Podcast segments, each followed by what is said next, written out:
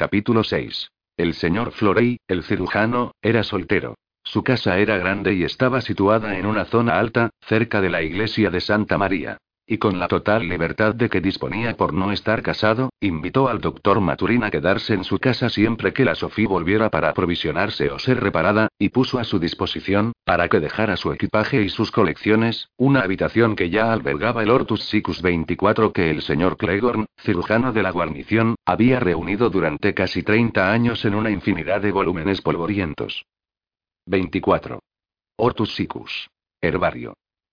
Era una casa estupenda para la meditación, tenía el acantilado de Mahón detrás y sobresalía por encima del muelle de los comerciantes a una altura de vértigo, tanto que el bullicio del puerto llegaba de forma imprecisa, corno simple acompañamiento al pensamiento.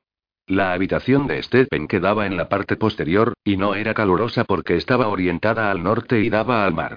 Él estaba sentado junto a la ventana abierta, con los pies metidos en un recipiente con agua, escribiendo su diario, mientras fuera, en el aire tórrido y reverberante, los vencejos, comunes, blancos y europeos, revoloteaban chillando y la Sofía parecía un juguete allá lejos, al otro lado del puerto, amarrada en el muelle de habituallamiento. Así que James Dillon es católico, escribió secretamente con su letra pequeña. Antes no lo era. Es decir, el ser católico no influía de forma apreciable en su comportamiento, ni le hacía considerar una blasfemia como algo doloroso e intolerable. No se tomaba la religión tan en serio. ¿Acaso ha experimentado una conversión, un cambio hacia la doctrina de Loyola? Espero que no. ¿Cuántos católicos habrá en la Armada que ocultan su condición? Me gustaría preguntarle, pero eso sería una indiscreción. Recuerdo que el coronel Despard me dijo que, en Inglaterra, el obispo Challoner daba 12 dispensas al año para recibir los sacramentos de acuerdo con el rito de la iglesia anglicana. El coronel Tey, el de los disturbios de Gordon, era católico. ¿El comentario de Despard se referiría solo a la armada? Nunca pensé en preguntarle entonces. ¿Será esa la causa de la turbación de James Dillon? Sí, creo que sí. Sin duda está bajo una fuerte presión. Además, me parece que atraviesa un período crítico, un climaterio menor, un período que lo situará en una ruta diferente por la que seguirá el resto de su vida, sin apartarse jamás de ella. Siempre me ha parecido que en esta etapa, en la que más o menos nos encontramos los tres, algunos rasgos característicos del individuo se borran o, por el contrario, se fijan definitivamente. Predominan la alegría y el entusiasmo antes de esta etapa. Después, debido a hechos casuales o a alguna íntima preferencia, o más bien una tendencia inherente, el hombre se sitúa en un camino que ya no puede dejar, y seguirá por él haciéndolo cada vez más profundo, un surco o un canal, hasta perder su humanidad y convertirse simplemente en una máscara de sí mismo, en un cúmulo de atributos que integran su personalidad. James era una persona encantadora, pero se está endureciendo.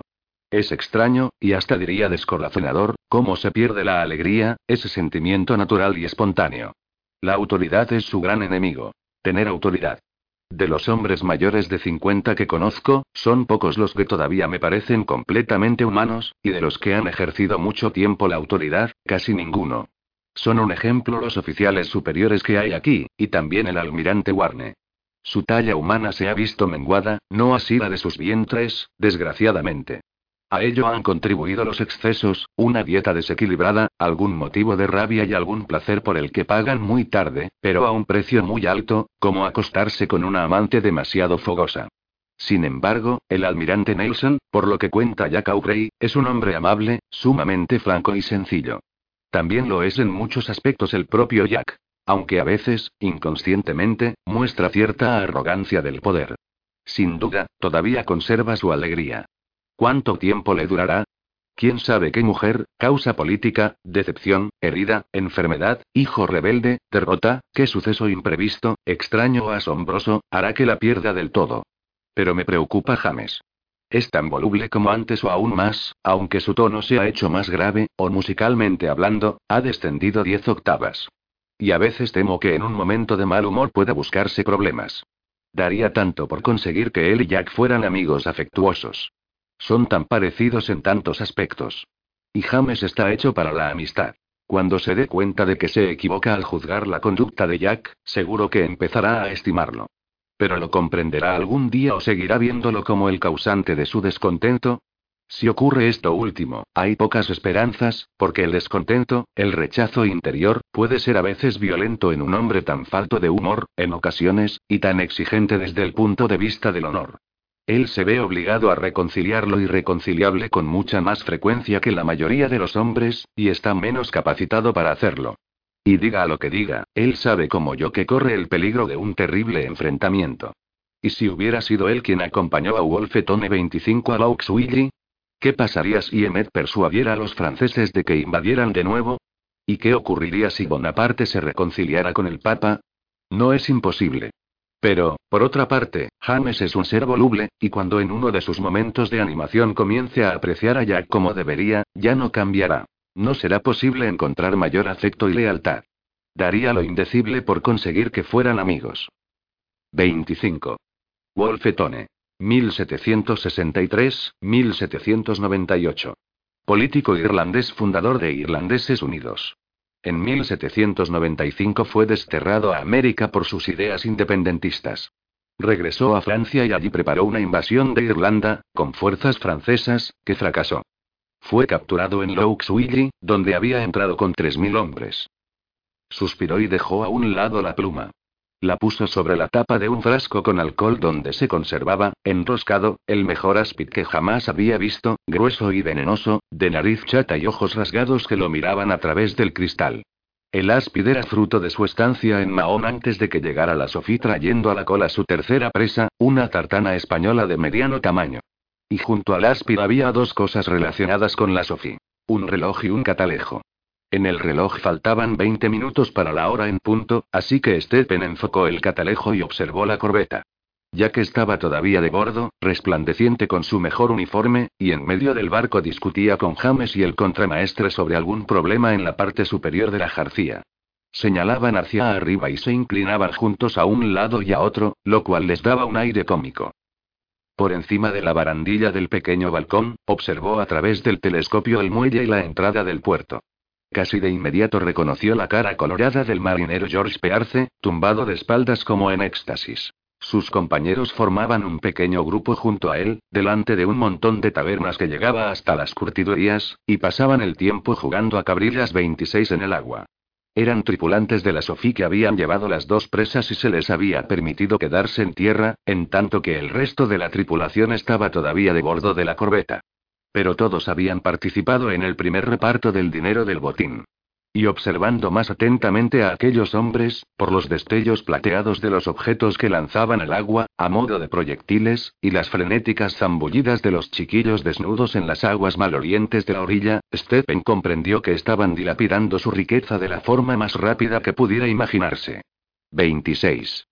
Cabrillas. Juego consistente en lanzar piedras planas sobre la superficie del agua de modo que reboten en ella. En ese momento un bote se alejaba de la Sofí, y a través del catalejo este pendió al timonel cuidando del estuche del violín de Jack con aire digno y ceremonioso. Se echó hacia atrás, sacó un pie del agua, templada ahora, y lo miró durante unos instantes, reflexionando sobre las diferencias anatómicas entre las extremidades inferiores de los mamíferos superiores, caballos, monos, y sobre el pongo que habían visto en África los viajeros y el joco de M. de bufón, seres sociables y juguetones en la juventud, pero huraños, taciturnos y retraídos en la vejez. ¿Cuál será el auténtico modo de ser del pongo? ¿Quién soy yo? pensó, para afirmar que el mono joven y alegre es tan solo la crisálida, por así decirlo, de aquel otro viejo, solitario y feroz. ¿Quién soy yo para afirmar que ese diferente modo de ser no es una culminación normal e inevitable, la verdadera naturaleza del pongo, desgraciadamente? Estaba reflexionando sobre el pongo, dijo en alta voz cuando se abrió la puerta y Jack entró con un rollo de partituras musicales y una mirada ansiosa.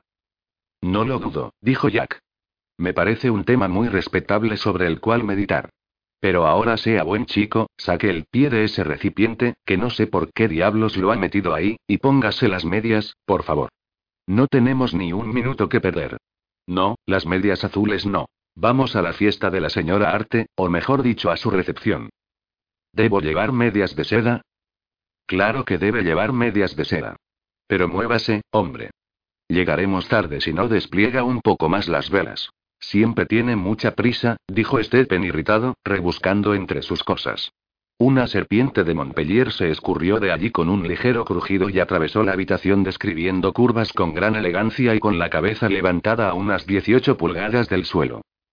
¡Ay! gritó Jack encaramándose a una silla. Una serpiente. ¿Servirán estas? preguntó Stephen. Tienen un agujero. ¿Es venenosa? Muchísimo. Creo que va directa a atacarlo. Estoy casi seguro. Si me pusiera las medias de seda encima de las de estambre, el agujero no se vería, pero me ahogaría de calor. ¿No le parece que hace un calor tremendo? Debe medir dos brazas de largo. Pero dígame, ¿de verdad es venenosa? ¿Me da su palabra de honor? Si se metiera la mano hasta su garganta, sí, pues podría tener un poco de veneno en los dientes posteriores. De lo contrario, no. La Malpolon monspesulanus es una serpiente inofensiva. Estoy pensando en llevarme una docena de bordo, para las ratas. Ah, si tuviera más tiempo y si no fuera por esa estúpida e intolerante persecución a los reptiles y... ¿Qué aspecto más lamentable tiene subido a esa silla? Barney, Barney, alguien me impidió pasar a Channel Row, le cantó a la serpiente, y aunque ésta era sorda como todas las víboras, lo miraba alegremente mientras él se la llevaba. Primero visitaron al señor Brown, del astillero, y después de los saludos, las presentaciones y las felicitaciones por la buena suerte de Jack, interpretaron el cuarteto en si bemol de Mozart, siguiéndolo con gran aplicación y entusiasmo. Y la señorita, en un tono melodioso, tocaba débilmente la viola. Nunca antes habían tocado juntos, ni habían ensayado esa pieza, por lo que las notas eran muy discordantes. Pero ellos se sentían inmensamente satisfechos en plena ejecución, y su público, formado por la señora Brown, que tejía tranquilamente, y un gato blanco, estaba muy complacido con la interpretación. Ya que estaba muy animado y excitado, pero su gran respeto por la música le hizo controlarse durante todo el cuarteto. Fue durante la colación que siguió, un par de gallinas, lengua glaseada, ponche, flan y tartaletas, cuando él empezó a soltarse. Como tenía sed, se bebió dos vasos de sillerí sin darse ni cuenta. Su cara se ponía cada vez más roja y más alegre, su voz se hacía más masculina y sus risas más frecuentes.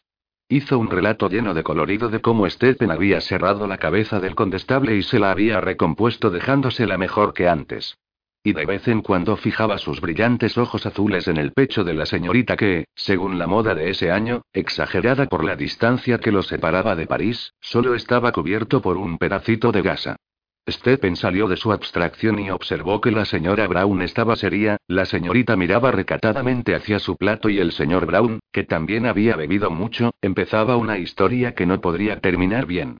La señora Brown era muy indulgente con los oficiales que habían pasado largo tiempo navegando, especialmente con aquellos que volvían triunfantes de un crucero y estaban dispuestos a divertirse.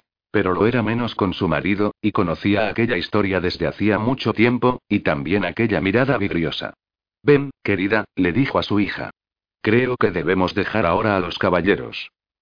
La recepción de Moliarte era un acontecimiento multitudinario y misceláneo, con casi todos los oficiales, clérigos, civiles, comerciantes y personalidades destacadas de Menorca.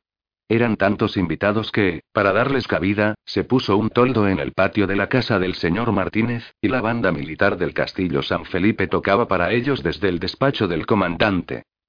Permítame que le presente a mi amigo, mi íntimo amigo, y médico el doctor Maturín, dijo Jack tras conducir a Stephen hasta la anfitriona. La señora Arte. A sus pies, señora, dijo Stephen haciendo una inclinación. Me complace mucho contar con su presencia, señor, dijo la señora Arte percibiendo al instante que Stephen le sería muy antipático. Doctor Maturín, capitán Arte, continuó Jack. Encantado, dijo el capitán Arte sintiendo ya antipatía hacia Stephen, pero por una razón muy distinta. Y mirando por encima de la cabeza de este, extendió dos dedos a la altura de su fofo vientre. Stephen los miró deliberadamente y allí quedaron, balanceándose, mientras él hacía con insolencia una inclinación de cabeza, correspondiendo también al recibimiento que Molly se dijo. Puede que llegue a serme simpático. Siguieron adelante para dejar sitio a otros, pues la marea de gente se movía rápida, sobre todo empujada por los oficiales de marina, que llegaban todos a escasos segundos de la hora fijada. Aquí está que el afortunado. Gritó Benet de la Aurore. Válgame Dios. Vosotros los jóvenes trabajáis en vuestro provecho. Casi no podía entrar a Mahón por la cantidad de presas que habéis traído. Os doy mi enhorabuena, pero debéis dejarnos algo a los vejetes para jubilarnos. ¿No?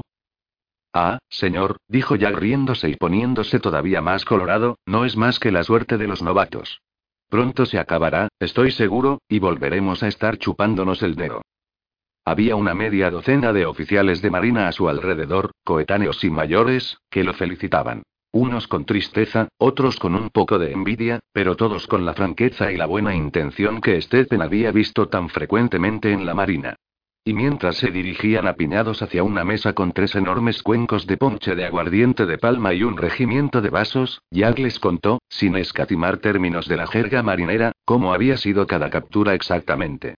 Ellos lo escuchaban en silencio, muy atentos, a veces asintiendo con la cabeza y entrecerrando los ojos. Y Stephen pensó que a ciertos niveles era posible la comunicación perfecta entre los hombres.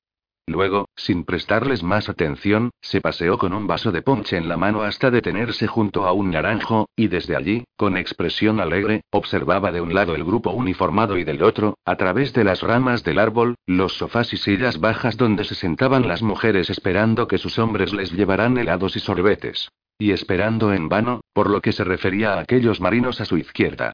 Ellas suspiraban pacientemente, con la esperanza de que sus maridos, hermanos, padres o amantes no se pusieran demasiado borrachos, y sobre todo de que no se volvieran pendencieros. Pasó el tiempo. La lenta corriente de la fiesta, en uno de sus remolinos, aproximó el grupo de Jack al naranjo, y Stephen oyó que Jack decía: Esta noche el mar estará terriblemente encrespado. Me parece muy bien, Aubrey, dijo un capitán de navío poco después, pero los tripulantes de la Sophie solían ser hombres tranquilos y formales en tierra. Ahora que se han visto con dos peniques juntos despilfarran el dinero, me parece a mí. Se comportan como un grupo de babuinos locos. Pegaron brutalmente a la tripulación de la gabarra de mi primo Oax, pues tenían la absurda pretensión de llevar a bordo un doctor en medicina y por eso tenían derecho a amarrar delante de una gabarra perteneciente a un navío de línea, que lleva un simple cirujano. Realmente era una absurda pretensión. Esos dos peniques los han sacado de sus cabales. Siento que los hombres del capitán Oax hayan sido golpeados, señor, dijo Jack sinceramente disgustado. Pero lo que dicen es verdad. Tenemos a bordo un doctor en medicina. Es un experto lo mismo con la sierra que con el cristel. Jack miró a su alrededor con expresión amable. Estaba conmigo no hace mucho. Abrió el cráneo del condestable, le extrajo los sesos, los arregló y los colocó dentro de nuevo. Yo no me atrevía a mirar, creedme, caballeros, mandó al armero a que cogiera una moneda, la hiciera más delgada con el martillo y le diera forma de bóveda, ¿comprenden? O de cuenco, y entonces la colocó en el cráneo y le dio varias vueltas, y cosió el cuero cabelludo tan hábilmente como un velero. Eso es lo que yo llamo un verdadero doctor. Ni condenadas píldoras ni dilaciones. Vaya. Ahí está y. Lo saludaron amablemente, insistieron en que tomara un vaso de ponche, otro vaso de ponche. Todos habían bebido mucho. Era un ponche muy bueno, excelente, precisamente lo que se necesitaba en un día tan caluroso. La conversación se animó, pero Stephen y un capitán llamado Nevin se quedaron más callados. Stephen notó que Nevin parecía absorto y tenía una mirada profunda, una mirada que le era muy familiar, y no le resultó extraño que éste lo apartara hasta quedar detrás del naranjo, y le contara en voz baja y en tono grave y confidencial, pero con soltura, que tenía dificultades para digerir incluso las comidas más sencillas. La dispepsia del capitán Nevin había desconcertado a los médicos durante años, durante años, señor, pero él estaba seguro de que no se resistiría a las facultades superiores de Stephen. Sería mejor que él le diera al doctor Maturin todos los detalles que pudiera recordar, porque se trataba de un caso muy singular e interesante, según le había dicho Sir John Abel. ¿Conocía a a Sir John? No obstante, para serle del todo franco, bajó la voz y miró furtivamente a su alrededor, debía admitir que tenía ciertas dificultades para y para evacuar también y continuó hablando en voz baja y apremiante, y Stephen permanecía con las manos a la espalda, la cabeza inclinada hacia abajo en actitud atenta y una expresión seria en su rostro. Ciertamente Stephen le estaba prestando atención, pero no hasta el punto de no oír a Jack exclamar. Sí, sí, sin duda el resto bajará a tierra, están en fila a lo largo del pasamanos, con los trajes apropiados para bajar, dinero en los bolsillos, los ojos casi fuera de las órbitas y la polla muy larga. Fue casi imposible no escucharlo, pues Jack tenía una voz aguda y clara e hizo ese comentario en uno de esos curiosos momentos de silencio que se producen incluso en los grupos muy numerosos. A Stephen le desagradó aquel comentario. Y le desagradó el efecto que le hizo a las señoras sentadas del otro lado del naranjo, quienes comenzaron a alejarse de allí, en muchos casos con una mirada llena de indignación. Pero le desagradó mucho más que Jack, con la cara enrojecida, exaltado y con sus brillantes ojos llenos de regocijo, dijera triunfante. No hace falta darse prisa, señoras, no se les permitirá bajar de la corbeta hasta después del cañonazo de la noche. La conversación aumentó de intensidad sofocando otros posibles comentarios de ese tipo.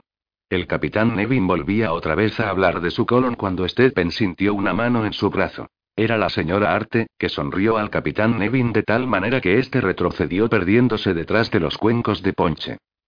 Doctor Maturín, por favor, llévese a su amigo, dijo Moliarte en tono bajo y apremiante. Dígale que se quema su barco, dígale cualquier cosa. Pero lléveselo, si no puede perjudicarse mucho.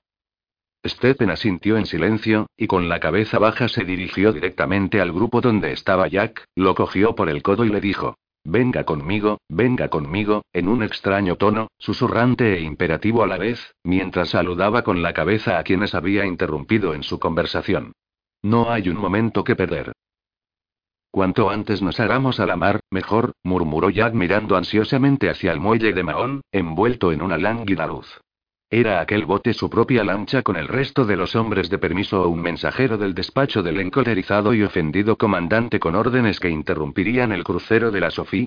Todavía estaba un poco trastornado por los excesos de la noche anterior, pero la parte más sensata de su mente, de vez en cuando, le aseguraba que no se había hecho ningún favor, que podrían tomar medidas disciplinarias contra él sin que nadie lo considerara injusto ni abusivo, y que se sentía muy reacio a cualquier reunión inmediata con el capitán Arte. El escaso viento que soplaba venía del oeste, un viento peculiar, húmedo, que traía el horrible tufo de las curtidurías y lo propagaba a su paso pero servía para ayudar a la Sofía a salir del largo puerto y alejarse hacia alta mar. Alta mar, donde no podría ser traicionado por su propia lengua, donde Stephen no podría ser mal visto por la autoridad y donde Babington, ese endemoniado chiquillo, no tendría que ser rescatado de las mujeres mayores de la ciudad. Y donde James Dillon no podría batirse en duelo. Solo le había llegado el rumor, pero era uno de esos incidentes tan insignificantes que ocurren en las guarniciones después de la cena y que podía haberle costado a Dillon el cargo de primer oficial. Y era el más valioso de los oficiales que habían navegado con él, a pesar de ser estirado y voluble. El bote reapareció tras la popa del Aurore. Era la lancha y venía llena de hombres de permiso. Todavía uno o dos seguían alegres, pero, en general, los que podían andar eran ahora muy distintos de los tripulantes que habían bajado a tierra, porque no les quedaba dinero y además estaban silenciosos, tristes y abatidos. A los que no podían andar los tumbaron en fila junto a otros que habían llegado antes, y Jack dijo: ¿Cómo va el punteo de la lista, señor Ricketts? Todos a bordo, señor, dijo el guardia marina con tono cansado, excepto Jesús, el ayudante del cocinero, que se rompió una pierna al bajar las escaleras Pictail, y Senet, Richards y Chambers, de la cofa del trinquete, que salieron para Penan con algunos soldados. Sargento King. Pero no se podía obtener contestación del sargento King. Podía mantenerse en pie, erguido, pero su única respuesta a todo lo que se le preguntaba era sí, señor, y un saludo militar. Todos los marineros, a excepción de tres, están a bordo, señor, le dijo James reservadamente. Gracias, señor Dillon, dijo Jack, mirando de nuevo hacia la ciudad. Se veían algunas pálidas luces moviéndose en la oscuridad del acantilado. Entonces creo que nos haremos a la mar. Sin esperar por el resto del agua, señor. ¿Qué cantidad es? Me parece que dos toneladas. Sí. La recogeremos en otra ocasión, junto con los rezagados. Entonces, señor Bat, toda la tripulación a soltar amarras. Y que lo hagan en silencio, por favor. Dijo esto en parte porque sentía terribles punzadas en la cabeza y la perspectiva de oírlos vociferar no le agradaba en lo más mínimo, y en parte porque deseaba que la Sofía zarpara sin llamar la atención. Por fortuna, la corbeta estaba amarrada con simples espías a proa y popa, así que no se realizaría la lenta leva de anclas, no habría pateo ni empujones en el cabrestante, ni ásperos chirridos del motón. De todas maneras, los miembros de la tripulación relativamente sobrios estaban demasiado agotados para hacer otra cosa que soltar amarras de forma expeditiva, silenciosos y malhumorados, pues cuando empezaba a amanecer ya no había marineros alegres, ni valientes, ni mucho menos auténticos británicos, sino apestosos borrachos. También por fortuna, Jack se había ocupado de las reparaciones, los pertrechos y el aprovisionamiento, a excepción de aquel maldito último viaje para completar la aguada, aún antes de que él mismo o cualquiera de los otros hubiera puesto pie en tierra. Y raras veces había apreciado más las compensaciones de tener ventaja que al ver cómo la Sofía, con el foque hinchado, virando por avante en dirección este, una vez reatada y aprovisionada, y habiendo repostado agua, emprendía el viaje de vuelta a la independencia. Una hora después estaban en la bocana. La ciudad con sus horribles olores quedaba detrás sumida en la neblina, y ante ellos se extendía el mar con sus cristalinas aguas. El bauprés de la Sofía apuntaba, casi exactamente, al pálido resplandor que indicaba en el horizonte la salida del sol, y la brisa viraba cada vez más hacia el norte, haciéndose más fresca a medida que cambiaba de dirección.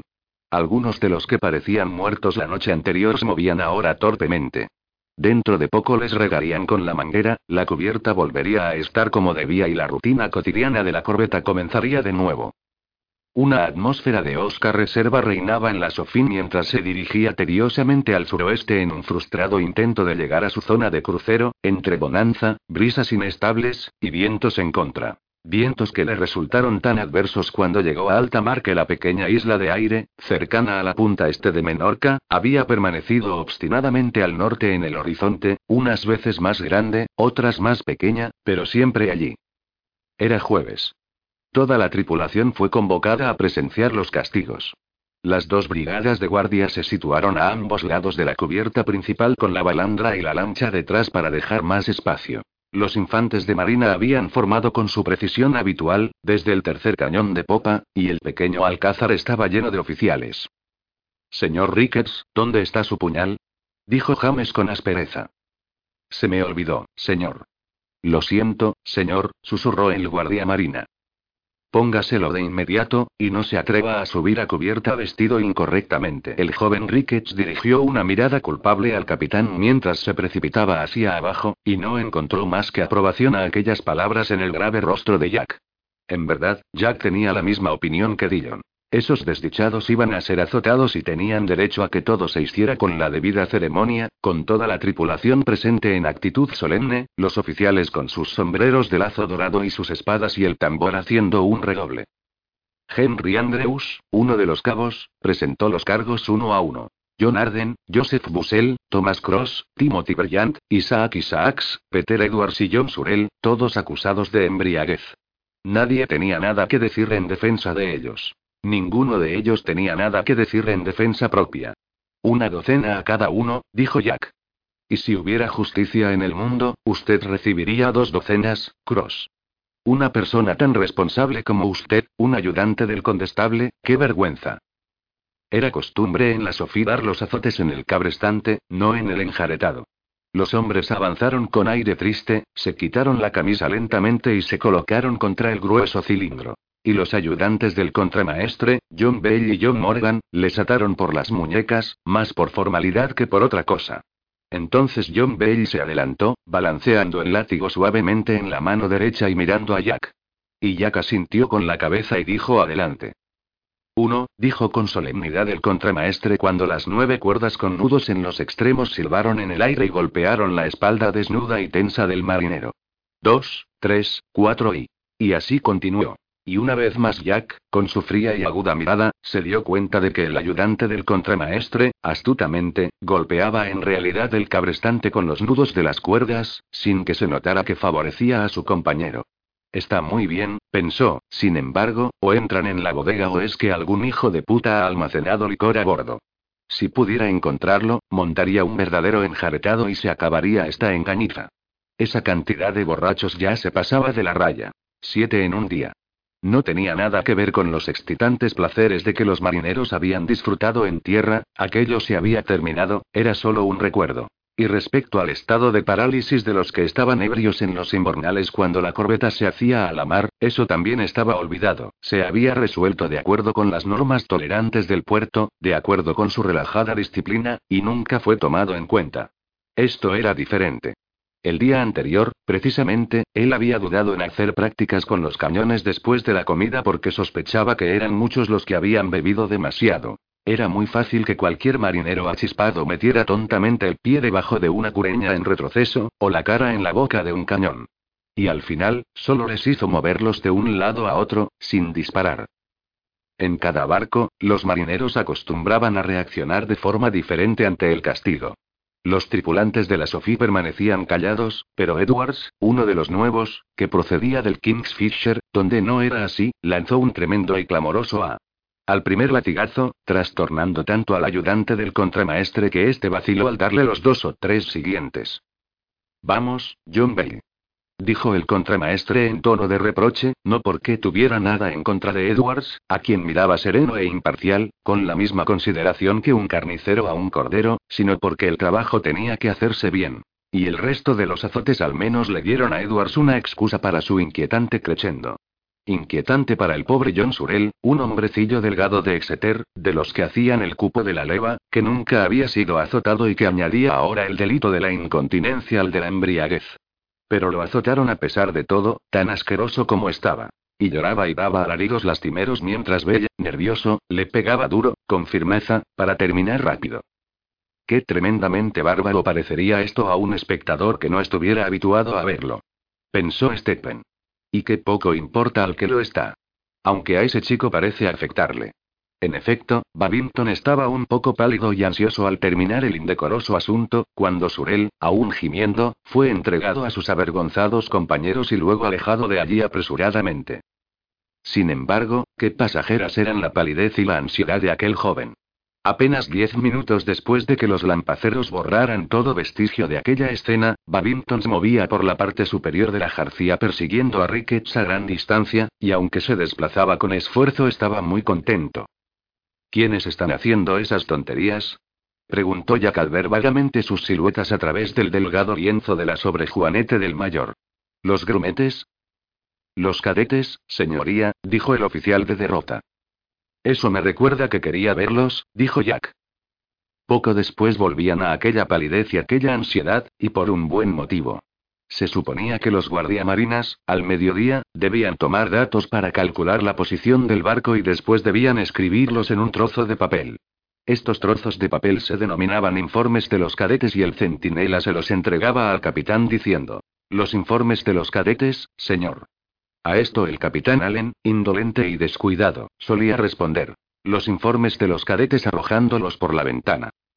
Hasta entonces Jack había estado demasiado ocupado preparando a la tripulación y no había podido atender debidamente a la educación de los guardiamarinas, pero había visto los informes del día anterior, y con sospechosa unanimidad situaban a la Sofía 39 vigésimo primero N, lo cual era bastante exacto, pero en una longitud que solo podría haber alcanzado atravesando la cadena montañosa que separaba Valencia del interior y adentrándose unos 60 kilómetros. ¿Cómo me mandáis este disparate? Les preguntó. No era una pregunta de fácil respuesta verdaderamente, ni lo eran muchas de las otras que formuló. Y ellos, en realidad, no intentaron responderlas, pero estuvieron de acuerdo en que no estaban allí para divertirse, ni por su belleza masculina, sino para aprender su profesión, y en que los diarios de a bordo, que ellos mismos llevaban, no eran exactos, ni completos, ni actualizados, y que el gato del barco los hubiera escrito mejor. En el futuro deberían prestar la mayor atención a los datos y cálculos del señor Marshall y marcarían la carta náutica con él cada día. Nadie estaba preparado para pasar al férez de navío, y mucho menos para tener un mando, Dios me perdone, dijo Jack para sus adentros, si no podía calcular en cualquier momento la posición de su barco en un minuto, mejor dicho, en 30 segundos. Además, ellos le presentarían los diarios de a bordo todos los domingos, pasados en limpio y con letra legible. Espero que sepáis escribir decentemente. De lo contrario tendréis que aprender con el escribiente.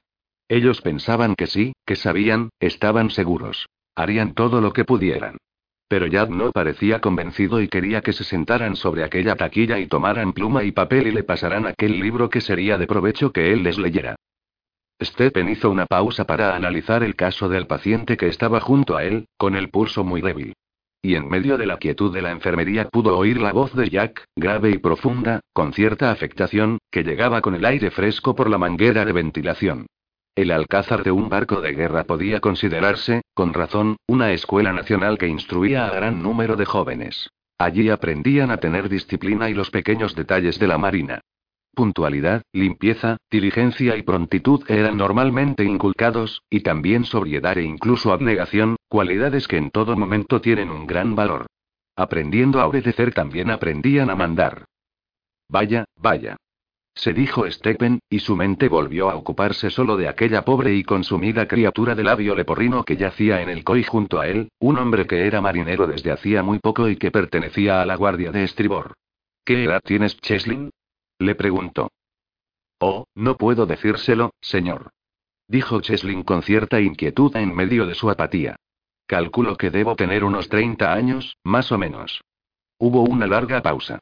Tenía 15 cuando mi padre murió. Y podría contar las cosechas desde entonces, si hago un esfuerzo. Pero no puedo hacer un esfuerzo, señor. No. Escúchame, Cheslin, te pondrás muy enfermo si no comes. Mandaré que te hagan una sopa y tendrás que tomártela. Gracias, señor, de verdad, pero no hay nada que pueda comer, y dudo que ellos me dejen llevarme algo a la boca, no hay salida. ¿Por qué les dijiste cuál era tu ocupación? Cheslin permaneció sin contestar unos instantes, con sus apagados ojos desmesuradamente abiertos. Creo que estaba borracho. Es muy fuerte ese grog que preparan. Sin embargo, nunca creí que fueran tan aprensivos. Aunque, para ser sincero, a la gente de Carborough y sus alrededores tampoco les gusta nada mencionarlo. En ese momento llamaban a la tripulación a comer, y el rancho, aquel espacio alargado detrás del lienzo que Stephen había puesto para proteger un poco la enfermería, se llenó de marineros alborotados y hambrientos. Alborotados pero con orden. Cada grupo de ocho hombres se dirigía a su sitio, aparecían mesas abatibles que caían rápidamente desde los baos, y llegaban de la cocina fuentes de madera llenas de cerdo salado, también eso indicaba que era jueves, y guisantes. El ponche, que el señor Puddings acababa de mezclar en una cuba junto al palo mayor, era traído cuidadosamente, y todo el mundo se apartaba a su paso porque no debía caerse ni una gota. En un instante, Stephen vio abrirse ante sí un camino, y pasó por él observando caras sonrientes y miradas amables a ambos lados. Notó que algunos de los hombres cuyas espaldas había untado con aceite estaban muy contentos, sobre todo Edwards, pues siendo negro su sonrisa lucía mucho más blanca en la oscuridad. Amablemente unos marineros apartaron un banco de su camino, y a un grumete le hicieron dar un brusco giro en redondo diciéndole que no diera la espalda al doctor y que dónde demonios estaban sus modales, Seres bondadosos. Rostros amables. Pero estaban matando a Cheslin.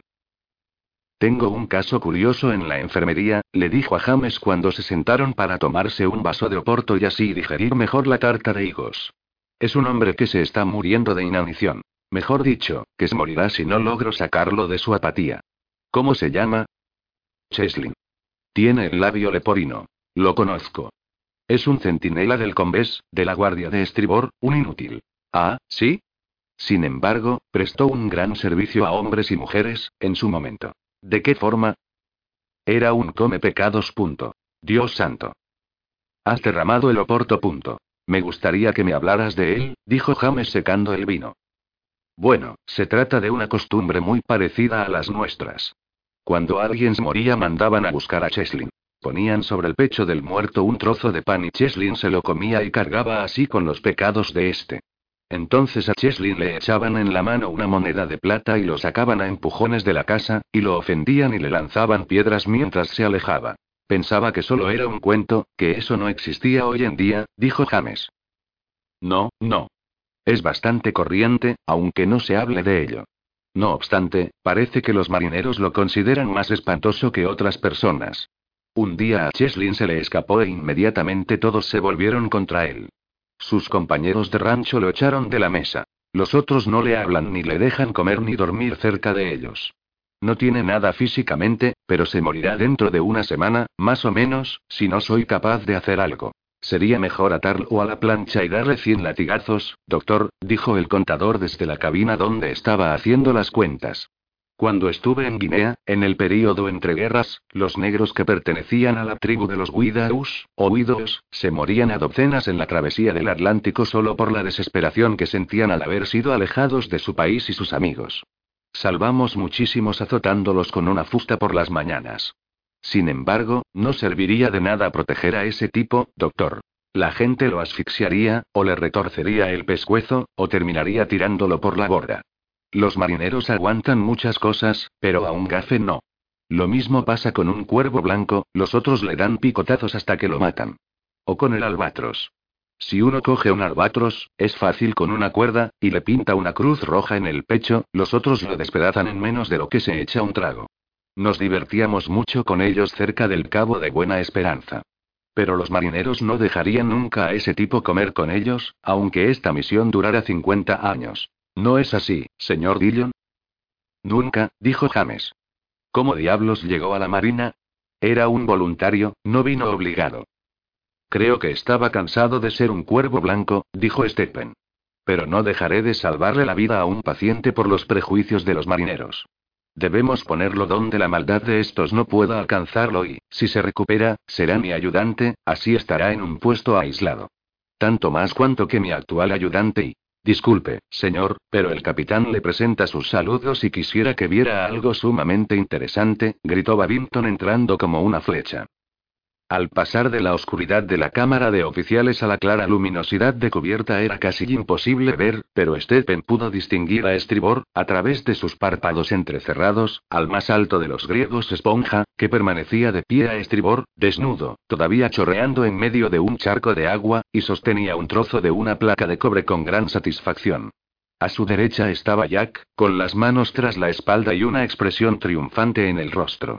A su izquierda la mayoría de los hombres de guardia, estirando la cabeza y observando con atención. El griego extendió más la mano que sujetaba la corroída placa de cobre, y mirando fijamente a Stephen le dio la vuelta con lentitud. Del otro lado había un pececillo negro que tenía detrás de la cabeza una ventosa con la que se adhería fuertemente al metal. Una rémora. Gritó Stephen expresando tanto asombro y deleite como el griego y Jack esperaban, o aún más. Un cubo, por favor. Tenga cuidado con la rémora, esponja, amigo mío. Oh, qué alegría ver la auténtica rémora.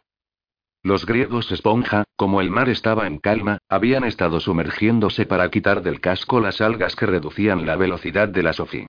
Se les podía ver a través del agua transparente. Se deslizaban por cuerdas que tenían en sus extremos balas de cañón envueltas en una red y aguantaban la respiración dos minutos seguidos. A veces se sumergían hasta debajo de la quilla y salían incluso por el otro lado del barco cuando ya su corazón latía débilmente.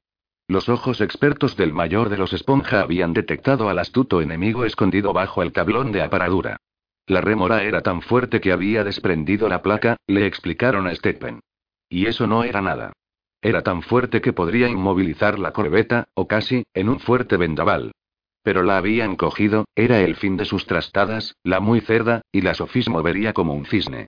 Por un momento, Stephen estuvo tentado de hacerles razonar, de apelar a su sentido común y señalar que el pez medía nueve pulgadas y sus aletas eran pequeñísimas. Pero era demasiado sensato y tenía demasiada alegría como para ceder a la tentación, así que llevó cuidadosamente el cubo a su cabina, donde conviviría con la rémora en paz. Y puesto que se tomaba las cosas con demasiada filosofía, no se sintió molesto cuando una fuerte brisa que rizaba el mar llegó por babor poco después y la Sofía, ya liberada de la malvada rémora, escoró y estuvo navegando a siete nudos hasta el ocaso, cuando el la gritó. Tierra a la vista. Tierra por la amura de estribor.